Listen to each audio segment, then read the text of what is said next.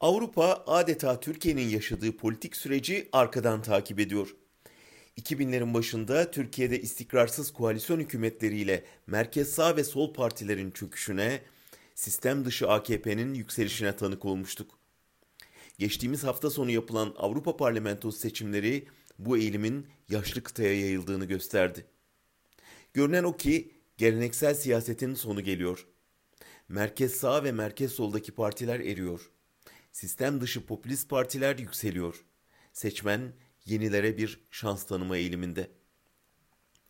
Almanya'da sosyal demokratlar tarihinin en büyük hezimetine uğrayıp oylarının %11'ini yani neredeyse yarısını kaybetti.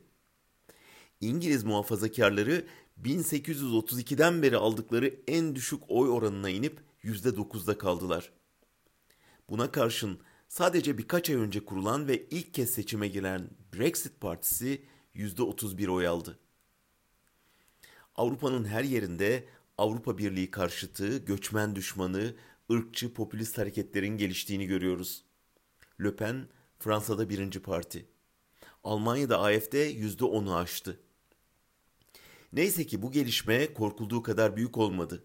Belki de gelebileceği en yüksek zirveyi gördü. Avrupa'nın bilinçli seçmeni tehlikeyi sezerek son çeyrek yüzyılın en yüksek katılım oranıyla sandığa gitti ve yükselen popülizmin hızını kesti. Seçimin asıl galibi sayılan Yeşillerin başarısı ise büyük oranda iklim değişikliğinin gündelik hayatı etkileyecek kadar hissedilir olmasından kaynaklanıyor. Bu sonuçlarla iki renkli haliyle bilinen Avrupa Parlamentosu rengarenk bir yelpaze görünümüne büründü.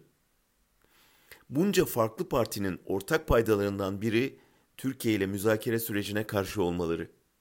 Hemen hepsi evrensel değerlerden hızla uzaklaşan Türkiye'nin Avrupa ailesinde yeri olmadığını savunuyor.